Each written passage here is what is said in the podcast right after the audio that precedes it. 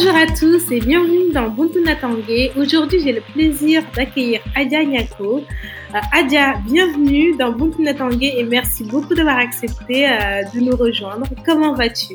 Ça va super, Marco, et toi? Ça va très très bien, en forme, hein, malgré, euh, malgré la période actuelle. D'ailleurs, ça nous obligeait à enregistrer à distance pour information. Euh, donc, euh, la qualité ne sera pas la même que sur les précédents, mais bon, euh, je suis sûre que ce sera aussi enrichissant, voire beaucoup mieux même. Adia, est-ce que je peux te demander de te présenter, s'il te plaît? Alors, moi, c'est Adia Ngako, donc je suis entrepreneur success manager chez Concret. Euh, concrètement, mon travail de tous les jours euh, consiste à piloter les programmes d'accompagnement euh, que l'on que l'on mène avec mmh différents partenaires. Mmh euh, on accompagne des startups qui sont basées généralement au Sénégal de mmh l'idée au product market fit, c'est-à-dire que c'est le stade dans lequel les entrepreneurs et les startups voient leur, euh, le croissance de leur chiffre d'affaires augmenter, les mmh ventes aussi, et qui sont vraiment sur un volume assez important. Donc, mmh voilà un petit peu ce que je fais tous les jours. ok, euh, c'est super cool ça. Dis-moi, comment on est arrivé là? J'imagine qu'on n'arrive pas à Dakar et on bosse dans, une, dans un incubateur comme ça. alors, je suis née, j'ai grandi en France, à Paris pour être précise. Euh, j'ai fait un baccalauréat économique et social à Paris toujours. Ensuite, j'ai rejoint l'UPEC, donc euh, Paris 12, euh, à travers une licence qui s'appelait Administration et échanges internationaux. Donc, il y avait un mmh volet, euh, on va dire, international très important parce que dès euh, le lycée, j'ai su, ou en tout cas, j'ai essayé de faire en sorte que mon parcours académique soit orienté autour du fait euh, autour euh, du fait de, de, voyager ou en tout cas de, de travailler en Afrique.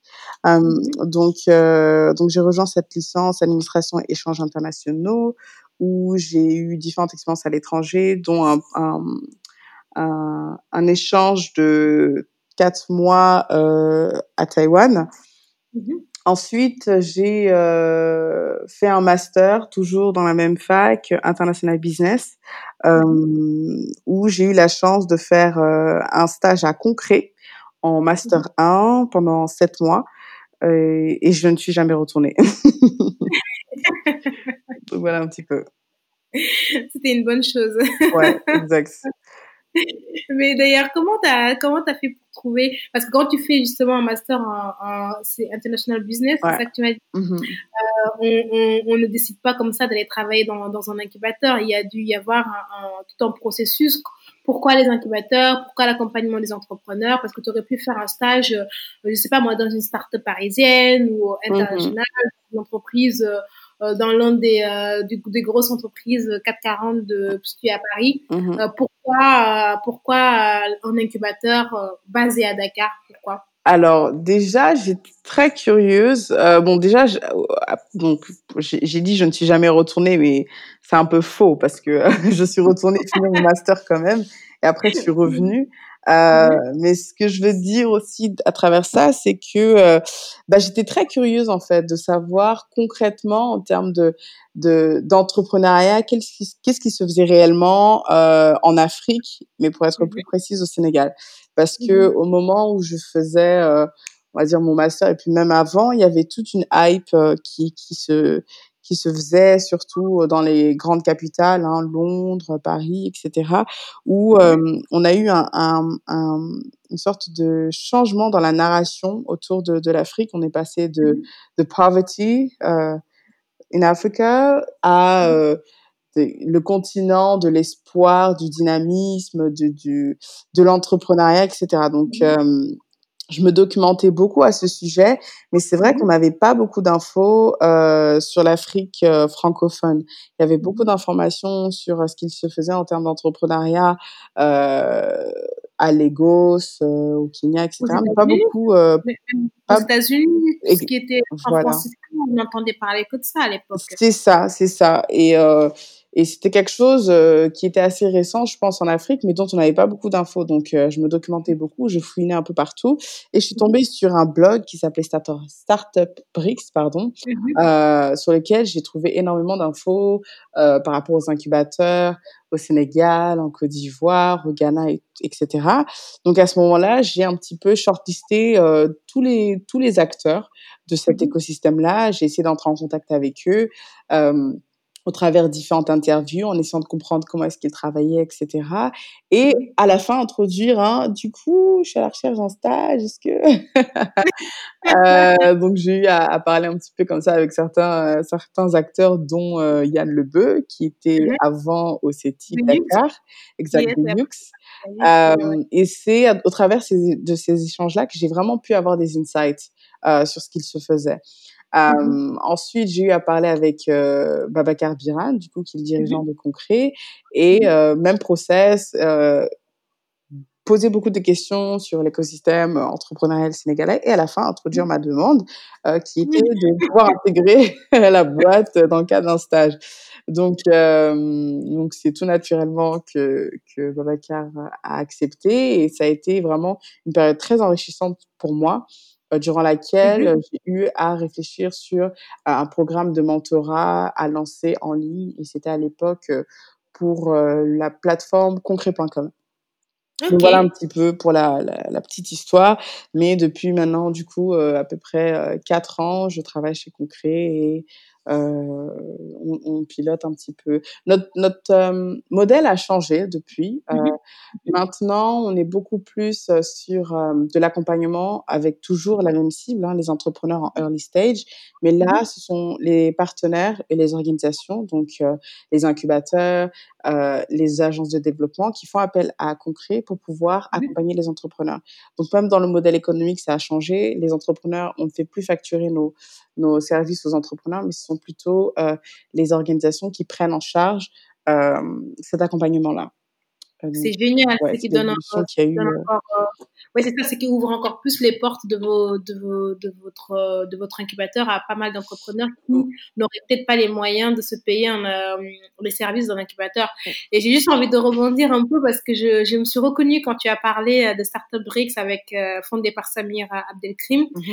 Euh, je pense qu'on a tous été un peu, on a tous aimé son, son blog à l'époque quand ça s'était lancé. Mm-hmm. Si tu étais un peu curieuse de ce qui se passait en Afrique, c'est vrai que c'était le seul blog à, qui à l'époque nous donner quelques outils et nous donner envie de, de, de rentrer à de rentrer à travailler en Afrique. Je, je, fais, je fais partie euh, de ces, de ces jeunes euh, qui lisaient tous les jours les articles, les petits documentaires, les petits reportages qu'ils faisaient un peu sur tous les pays.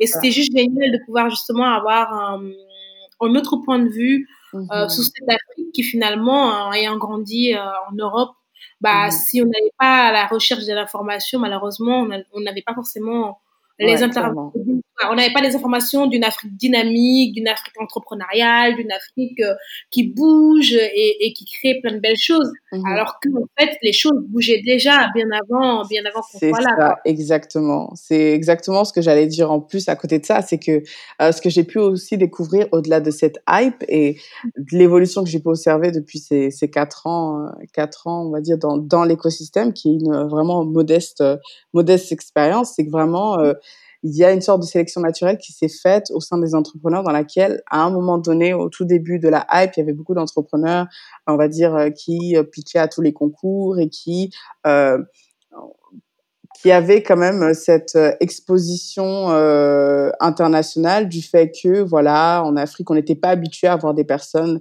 avec des projets innovants. Donc la moindre petite chose innovation hein, sur le papier était perçue comme waouh grandiose qui allait révolutionner le monde. Or que dans les faits quand on quand on se rend compte du coup qu'on accompagne certains entrepreneurs dans ce cas de figure-là, bah, c'est dommage parce qu'ils vont pas forcément au bout de leur idée et puis euh, ça reste que des que des que des pitchs qui sont faits et qui sont pas forcément réalisés quoi. Donc euh, c'est aussi très enrichissant d'être dans cet écosystème-là et d'en découvrir les challenges auxquels les gens sont confrontés.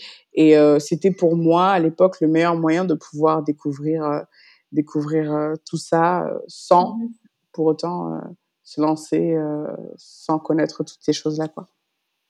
Euh, d'ailleurs, euh, je suis totalement d'accord avec toi d'ailleurs. Euh, d'ailleurs, désolée, je me répète un peu. la, ma question qui la question que j'ai envie de te poser, c'est riche de ces années d'expérience d'accompagnement.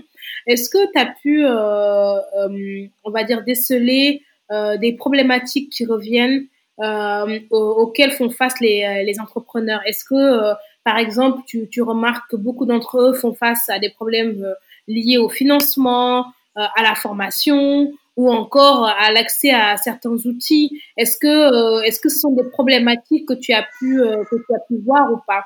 Ou est-ce que c'est, voilà, c'est, c'est loin de ce qu'on peut penser? Oui, oui, totalement. Je pense que, et on le sait peut-être pas, c'est démarrer une entreprise en, en Afrique, c'est le plus compliqué, c'est le plus mhm. difficile au monde.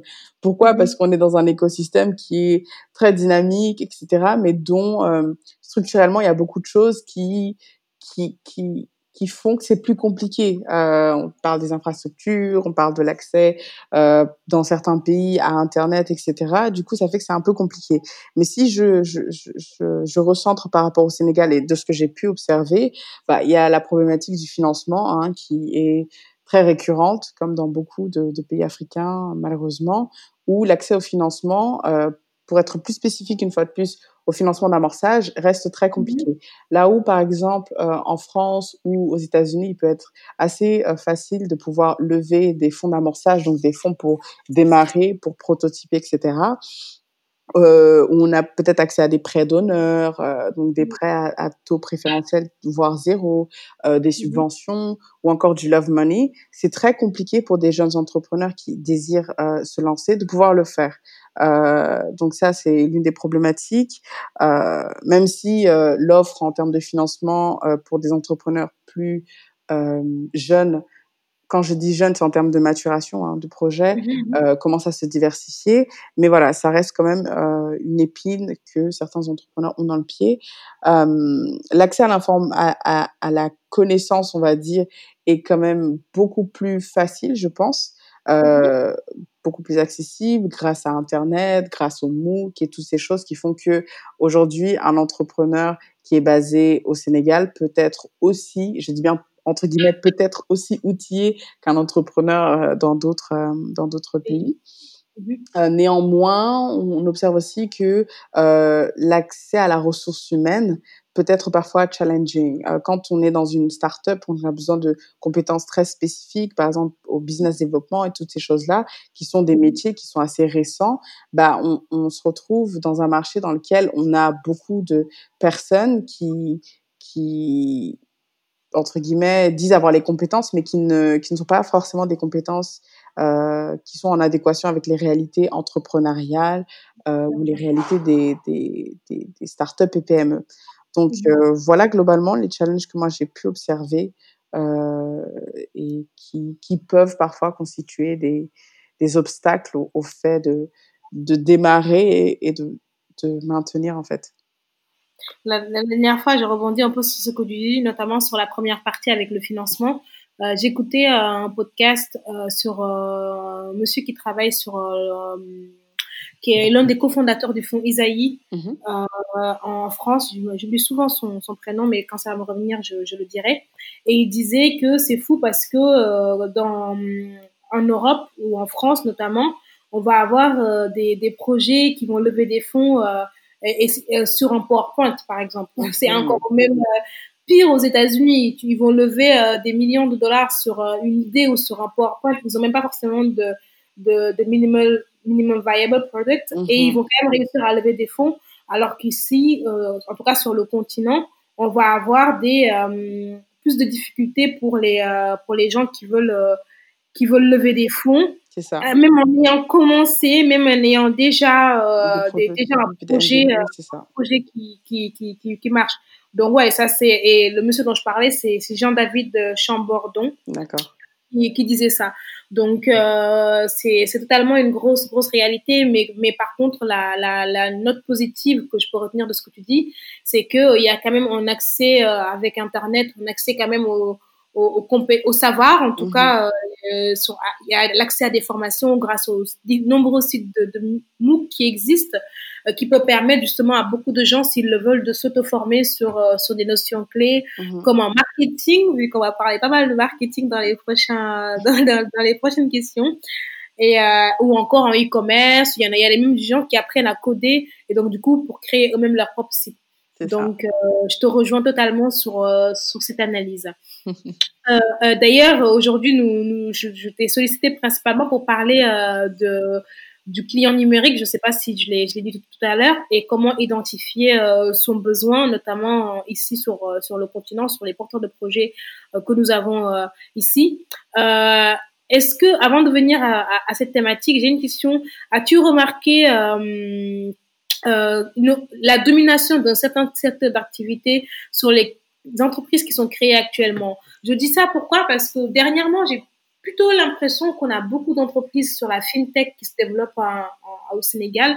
Euh, là, il y a le dernier en date encore, c'est Wave, mais avant ça, tu vas avoir des InTouch, tu vas en avoir encore, euh, bon, le l'un des premiers, c'est Orange Money, mais tu en as plein, plein, plein d'autres. Tu as Visual, euh, toutes ces solutions de, de, de, qui sont dans, dans, le secteur de la fintech. Et aussi, j'ai un peu remarqué dans le secteur de l'agriculture, est-ce que ce sont les deux secteurs qui dominent actuellement les, euh, les, les, la création d'entreprises à Dakar ou au Sénégal, ou as-tu remarqué d'autres secteurs qui se, qui se dégagent? Dans Alors, oui, euh, comme tu le dis, effectivement, on voit de plus en plus, on va dire, de, de start-up euh, dans la fintech, même si euh, pour des jeunes entrepreneurs, euh, on va dire percer le secteur de la fintech reste quand même assez compliqué parce que voilà, il y a beaucoup de réglementations qui peuvent parfois constituer des barrières pour se lancer là-dessus. Euh, mais ce que je remarque, c'est déjà que le digital est utilisé, dans différents secteurs, donc c'est vraiment un, un, outil transversal qui permet par exemple euh, de pouvoir euh, dans le secteur de l'agriculture aider euh, les agriculteurs à augmenter leur rendement ou à pouvoir vendre directement auprès des clients et du coup de, de sauter un petit peu un des maillons de, de la chaîne qui fait que ça augmente, euh, qui a une répercussion sur le, le prix de vente. Euh, mmh. On peut aussi parler de l'éducation, euh, notamment à travers le contexte Covid qui a fait que beaucoup d'organisations euh, organisations éducatives ont essayé de repenser, ou en tout cas sont en train de repenser le parcours éducatif en essayant d'intégrer le digital euh, mmh. pour permettre de continuer euh, l'enseignement et ce genre de choses-là. Donc moi, je dirais euh, agriculture, euh, de manière générale dans les régions, hein, quand on parle dans les régions et Dakar, euh, dans l'éducation, euh, un petit peu aussi dans la santé quelquefois, mais vraiment, je dirais ces trois-là. Ok. Et, et du coup, d'ailleurs, euh, dans tout ça, on sent aussi une présence euh, euh, de la digitalisation dans, dans, dans les types d'activités qui sont créées et du numérique? Oui, totalement. Je pense que ce qui a renforcé ce, cette digitalisation de euh, certains projets, euh, bah, c'est à travers le Covid quand on s'est rendu compte que bah, le fait de ne pas avoir de présence digitale pour une entreprise ou d'avoir de canaux de distribution euh, hein, autant physique que digital, euh, a fait que bah, beaucoup d'entreprises ont été négativement impactées et mmh celles qui ont réussi à se à, à tirer les, leur épingle du jeu sont celles qui euh, ex, commençaient à explorer ou en tout cas avaient des, des canaux de, de, distribution qui leur permettaient, euh, malgré le contexte Covid, de pouvoir continuer à distribuer euh, leurs produits ou leurs services. Donc euh, ouais, c'est quelque chose qui va se renforcer en plus. Et j'avais lu une étude intéressante sur le low touch economy euh, dans mmh lesquelles en fait euh, on avait repensé un petit peu l'économie euh, à travers différents secteurs où euh, bah, on, on, on, on avait plus, on n'a plus de contact en fait, on n'a plus de contact direct, par exemple avec son entreprise, euh, l'entreprise et le client, qu'on passe ouais. par différents canaux qui permettent déjà de limiter euh, les, les, les, potentiels risques de transmission et qui surtout qui permettent d'apporter plus de valeur au client, plus de temps, plus de rapidité, etc. Donc, je pense qu'on va progressivement tendre vers ça, quoi. Donc, la DJ, ce qui ramène à dire que, notamment sur cette période euh, actuelle, euh, la digitalisation de son activité reste un atout. Euh, oui, je pense que c'est un atout. Néanmoins, il faut pouvoir le mettre en perspective par rapport aux besoins de ses clients par cela, si aujourd'hui vous êtes dans le secteur agricole et mmh que votre votre cible de clients, ce sont les agriculteurs qui sont, on va dire, au, fin fond de la Casamance, euh, c'est peut-être pas à eux que vous allez leur parler de plateforme de e-commerce parce que en termes d'accès à Internet, c'est peut-être pas le plus intéressant. En termes de voilà, en termes de facilité d'utilisation aux outils digitaux, euh, c'est peut-être assez limité. Donc voilà, il faut pouvoir aussi essayer de voir comment est-ce que les outils digitaux peuvent créer de la valeur pour les clients que j'essaie de servir. Donc euh, avant de mener des réflexions sur quel outil euh, digital utiliser, c'est plutôt de se dire qui sont mes clients et comment est-ce que, dans quelle mesure les outils digitaux pourraient créer de la valeur pour euh, ces, ces, ces personnes-là. Si vous, vous, avez le sentiment que ça ne crée pas forcément de valeur, ben c'est peut-être que l'outil que vous voulez mettre en place, euh, du coup digital et le canal, n'est peut-être pas le plus approprié. Bien sûr, bien sûr, tu as, tu as totalement raison pour le coup. Mm. Euh, du coup, quand on parle de digitalisation, tu as un peu, euh, tu m'as un peu euh, fait la transition vers euh, vers ce concept de client euh, client numérique. Pour certains, ils en ont pas besoin parce que si tu es agriculteur et que euh, et que tu n'as pas accès à, à, une plateforme, euh, ça ne te concerne pas. Mais par contre, le Covid a, a, révélé pas mal de, de, secteurs qui sont digitalisés. Donc, ça a fait un peu émerger ce qui existait déjà. Le numérique à travers le e-commerce existe depuis des années. Mais en ce moment, j'ai l'impression que ça a eu une, une, une, une, ampleur encore plus, plus grande, en, tout cas au Sénégal. Euh, comment pourrais-tu définir euh, ce, ce, client numérique ici? Euh, Quelles sont ses, ses caractéristiques euh, selon, euh, si surtout ici dans notre contexte local actuel alors, euh, question difficile. client numérique. Alors, je pense qu'il y a plusieurs clients numériques déjà. C'est très important de le noter parce que euh, on pourrait pas, à travers une seule phrase, une seule définition, brosser euh, et, et, définir avec précision tout le monde. Par contre, euh, pour moi, un client numérique, c'est un client qui engage qui s'engage et qui interagit avec une entreprise grâce à des outils digitaux. Euh, ça fait un peu euh, formule magique comme ça, mais concrètement, ça veut dire, euh, pour moi, un client numérique, c'est une personne qui euh, interagit à travers les réseaux sociaux, euh, qui interagit à travers des, des plateformes web. Euh, c'est même une personne qui est dans une base de données de de, de marketing, d'email. Donc voilà, c'est une personne qui, selon moi, utilise les outils digitaux pour interagir avec une entreprise. Donc ça, pour moi, ça, ça implique euh, que l'entreprise soit présente sur euh, certains territoires digitaux euh, où l'entreprise pourrait trouver et engager la discussion avec, avec ce client. Mmh. Et quels sont les, les moyens de les identifier, d'identifier leurs besoins notamment? Alors, tout dépend pour moi de la cible et de la la, la, la, typologie de ce client numérique. Euh, on parle beaucoup euh, des, des digital natives, donc des millennials, euh, qui sont en fait nés entre dans les années 80 jusqu'à 95. Donc ils ont été ces personnes qui euh, en fait, euh, ils ne sont pas nés dans le digital, mais ils ont grandi avec. Et du coup, ils ont développé pour moi des nouveaux comportements d'achat qui font qu'aujourd'hui, par exemple, je prends peut-être ton exemple, euh, avant de, de d'engager un produit ou un service, tu vas regarder sur Google, est-ce qu'ils ont un site internet, est-ce qu'ils ont une page Instagram, est-ce qu'ils ont une page Facebook? Et c'est en fonction de, de cette présence-là et de la manière dont ils interagissent avec leurs clients que tu vas pouvoir euh, qui vont en fait avoir une influence sur ta décision d'achat. Ça va aussi être euh, les différents avis que tu vas trouver sur euh, les sites internet. Est-ce que mmh on dit du bien de cette marque ou est-ce qu'on dit du bien de ce produit-là? Tu vas remarquer aussi que ça va forcément avoir une incidence sur ta décision d'achat. Si tu vois des avis négatifs, euh, ça va forcément te voilà te freiner dans, dans cette décision d'achat. Euh, donc pour moi, ce sont vraiment des, des comportements d'achat qui, qui, qui ont, été développés. Et euh, donc, pour pouvoir identifier, en tout cas, si on se place euh, d'un point de vue d'une entreprise, pour pouvoir euh, identifier tout ça, il faut se mettre dans ces territoires-là. Il faut pouvoir déjà, un, identifier un profil type de ce, du client qu'on essaie de viser. Qui est-il il a à peu près quel âge, quel est son pouvoir d'achat, et on peut l'identifier autant sur des canaux en ligne, donc c'est relativement mmh gratuit, que offline. Si aujourd'hui vous essayez de parler à des, des étudiants, euh, donc des étudiants du secondaire, vous allez probablement les trouver sur des réseaux sociaux comme euh, euh Facebook, Instagram, etc. Mais si vous voulez engager la discussion avec eux, vous pouvez le faire autant en ligne que offline, en allant dans mmh les universités, en allant dans les restos où ils vont, etc. Pour comprendre en fait euh, comment est-ce qu'ils se comportent et dans quelle mesure est-ce que votre solution pourrait répondre à un problème que vous aurez identifié. C'est clair, du coup, euh, ça, quand on maîtrise ces canaux-là, ça devient un, un, atout, d'autant plus que euh, moi, travaillant dans le, dans le secteur, je vois à quel point euh, ça peut être très, très, très, très coûteux d'acquérir euh, dans le canal offline, en tout cas, euh, un nouveau client.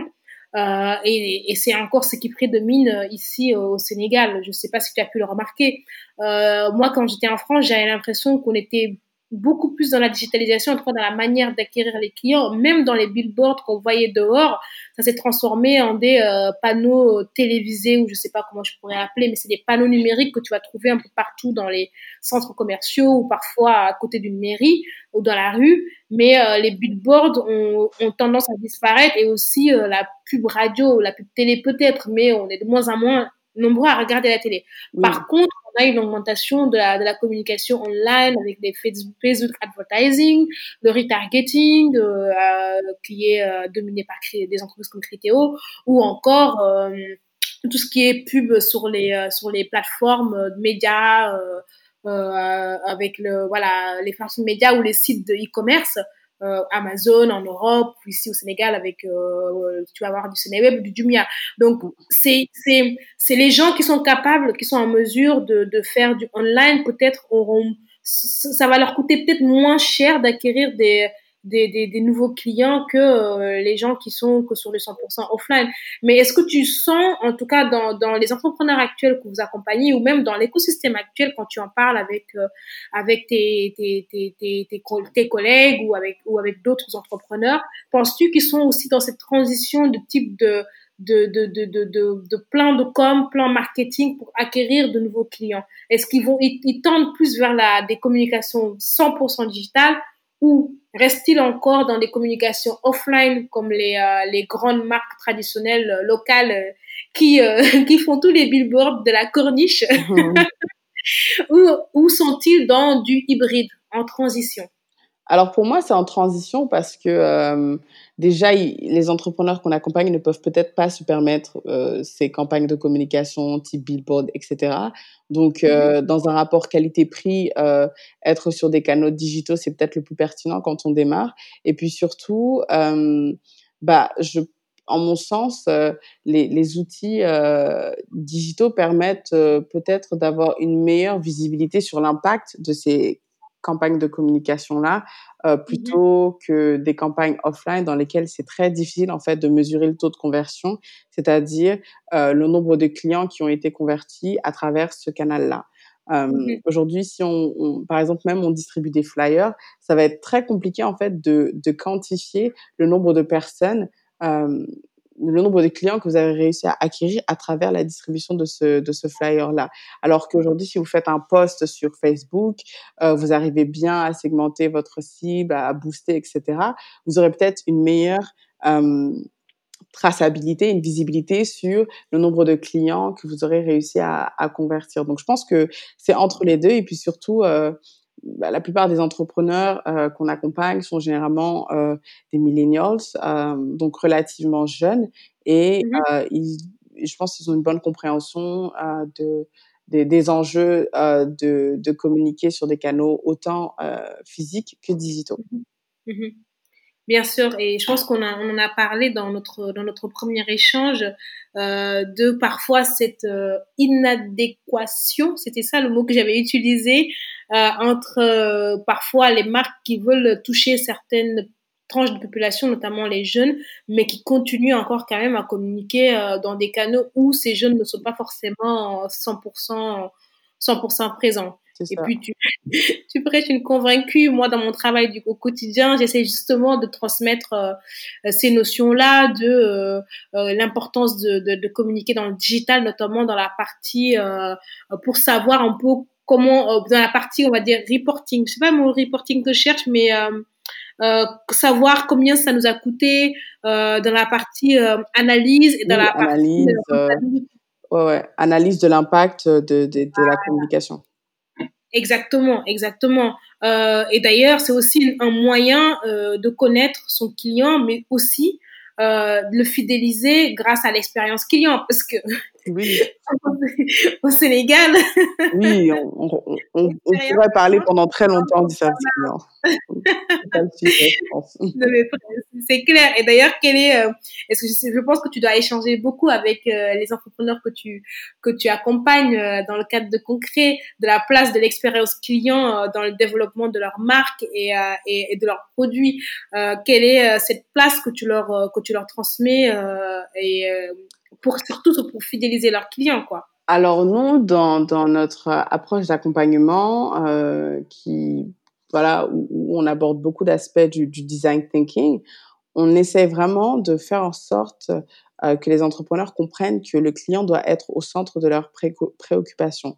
Euh, mm-hmm. et ça, ça doit passer aux premières heures, ça doit passer par différentes euh, différentes expérimentations qu'on fait aux premières heures du aux premières heures euh, mmh du projet. Euh, mmh quand vous essayez de valider l'idée, euh, c'est d'essayer de voir dans quelle mesure est-ce que vous pouvez récolter euh, des insights qui permettront en mmh fait de valider ou d'invalider la direction que vous essayez de prendre. Même chose quand vous développez le prototype, c'est d'essayer de voir comment est-ce que quand vous avez une version semi-fonctionnelle ou même non fonctionnelle, comment est-ce que vous allez essayer de la faire interagir avec euh, votre client potentiel pour voir quels sont les retours qu'il peut vous donner pour l'améliorer.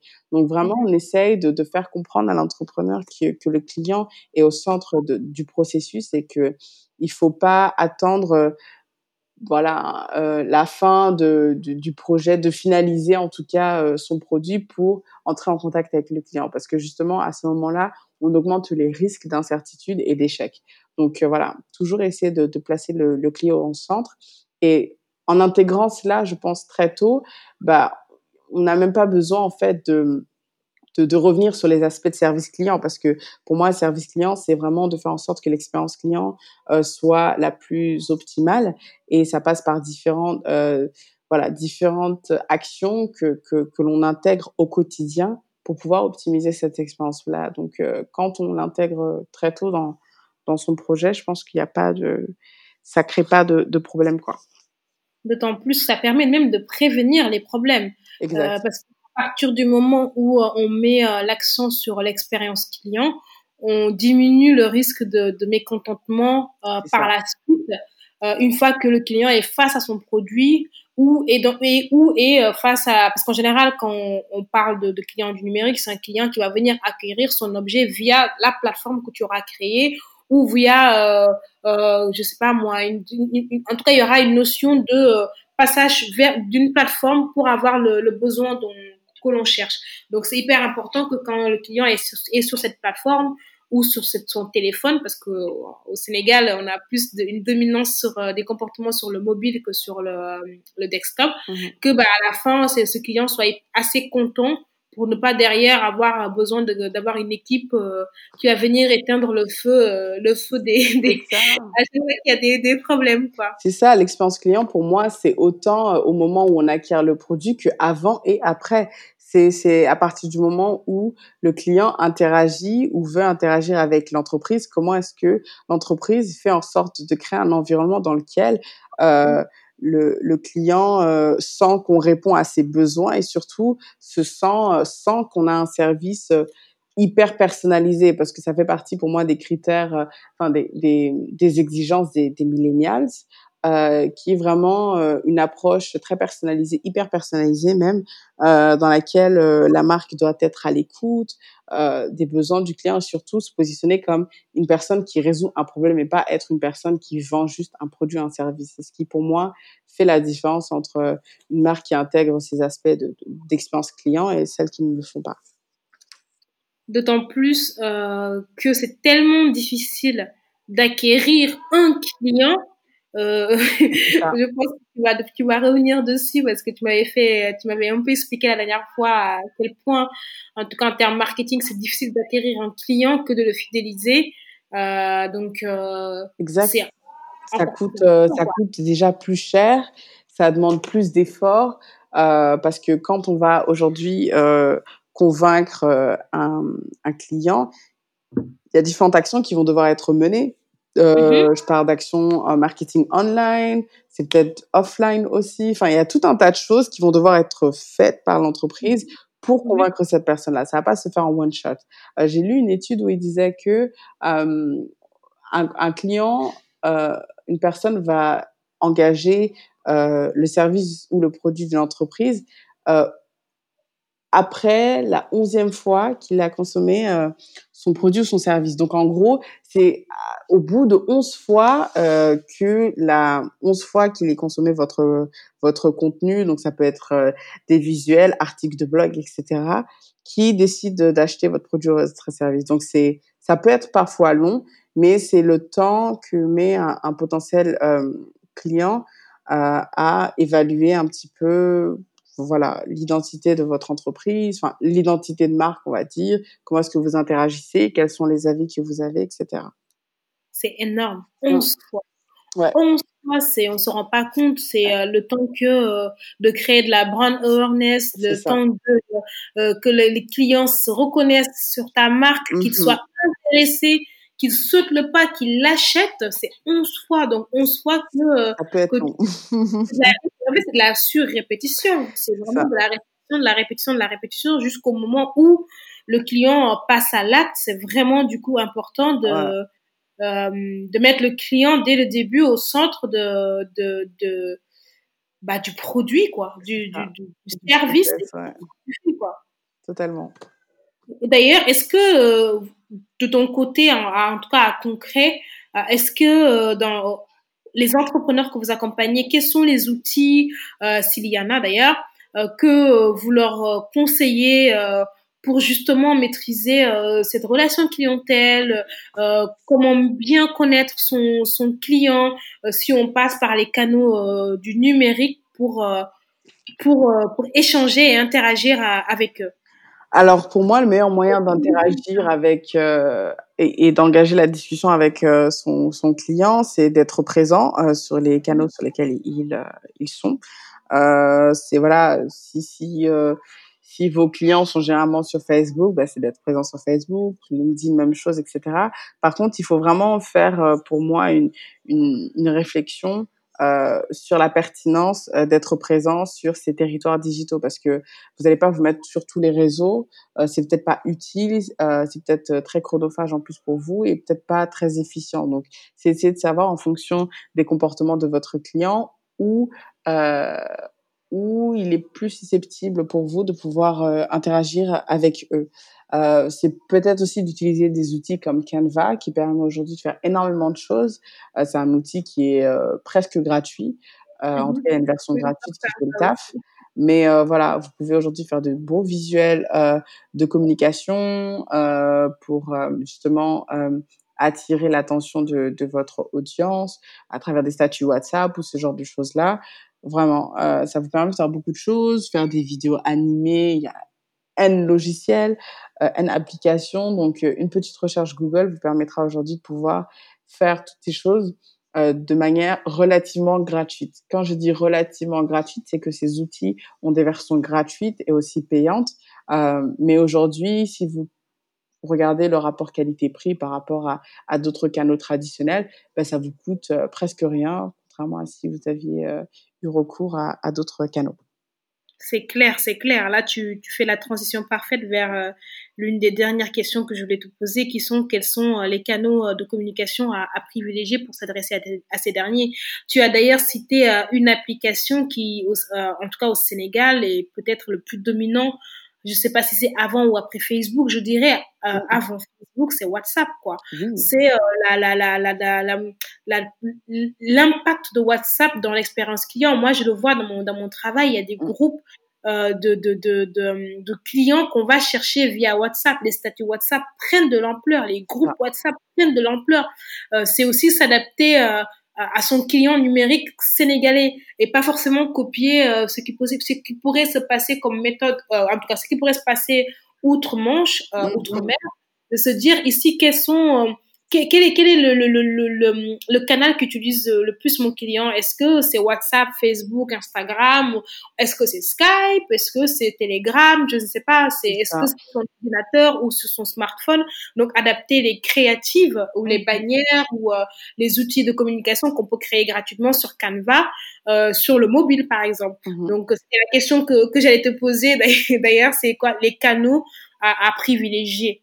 Bah pour moi, c'est tout dépend de la cible, mais c'est vrai que aujourd'hui au Sénégal, avoir euh, un numéro professionnel euh, WhatsApp permet de, de, faire beaucoup de choses, permet de pouvoir intégrer des, certaines communautés de prospects potentiels, permet d'avoir une certaine vitrine euh, pour son entreprise, avoir, je pense, euh, bon ça aussi ça dépend des cibles, mais je pense que quand on est sur une cible professionnelle ou en tout cas qui qui a besoin de d'être rassuré sur la, la, le sérieux de l'entreprise, euh, bah, c'est avoir un site internet, euh, mais type landing page, quoi. C'est pas besoin mmh. d'aller, il n'y a pas besoin d'avoir euh, un site internet hyper complexe. Aujourd'hui, vous, vous, vous, avez la possibilité de faire des landing pages, c'est-à-dire euh, des pages internet mmh qui vous permettent, des pages web, pardon, qui vous permettent de juste faciliter la recherche de votre entreprise à travers Google et dans un sens de pouvoir aussi rassurer votre client sur le sérieux de votre entreprise ou non.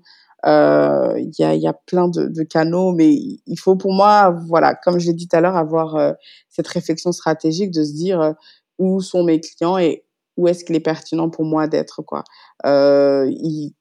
Développer un site e-commerce pour par exemple des personnes qui sont comme j'ai dit tout à l'heure qui n'ont pas forcément accès à internet tout le temps c'est pas le plus pertinent euh, par contre, euh, pouvoir vendre à travers WhatsApp, euh, ça se fait énormément. Moi aujourd'hui, enfin, je connais des gens qui ont acheté des voitures sur WhatsApp, quoi, parce qu'ils ont vu des statuts, voilà, ils se sont mis, voilà.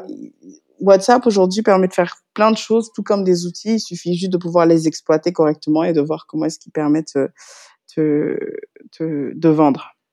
Bien sûr. Euh, dernière petite euh, question. Euh, du coup, c'est vraiment une une question générale que j'ai envie de te poser. Euh, avec toutes ces années où tu as pu accompagner des entrepreneurs, où tu es dans cet écosystème sénégalais euh, très dynamique, très riche, qui change tous les jours. D'ailleurs, tous les jours, tu as un nouveau projet. Euh, euh, il suffit de s'intéresser un peu pour, pour voir euh, tous ces beaux projets qui sont en train euh, de se créer. dans ce contexte de Covid, quel conseil donnerais-tu euh, à un entrepreneur ou à quelqu'un qui aimerait lancer son, son business ou qui aimerait euh, développer euh, son projet, parce que nous sommes dans une période où peut-être les financements sont déjà à la base difficiles, donc peut-être beaucoup plus difficiles, où euh, l'accès au savoir ne va pas se faire sur le fait d'aller dans les incubateurs, mais peut-être se concentrer sur euh, euh sur le, le, le online. Est-ce que euh, c'est c'est toujours relevant et, et, pas évident? J'essaie de trouver le mot. voilà. Est-ce que c'est toujours pertinent de, de faire du offline? Pourquoi pas privilégier le online? Voilà, tout ce que tu peux donner comme comme conseil de, sur cette dernière réponse que la dernière question que je te pose. Alors, je pense qu'indépendamment euh, du Covid, pour moi, il faut pouvoir avoir une bonne compréhension des besoins de ses clients. C'est pour moi fondamental avant de démarrer.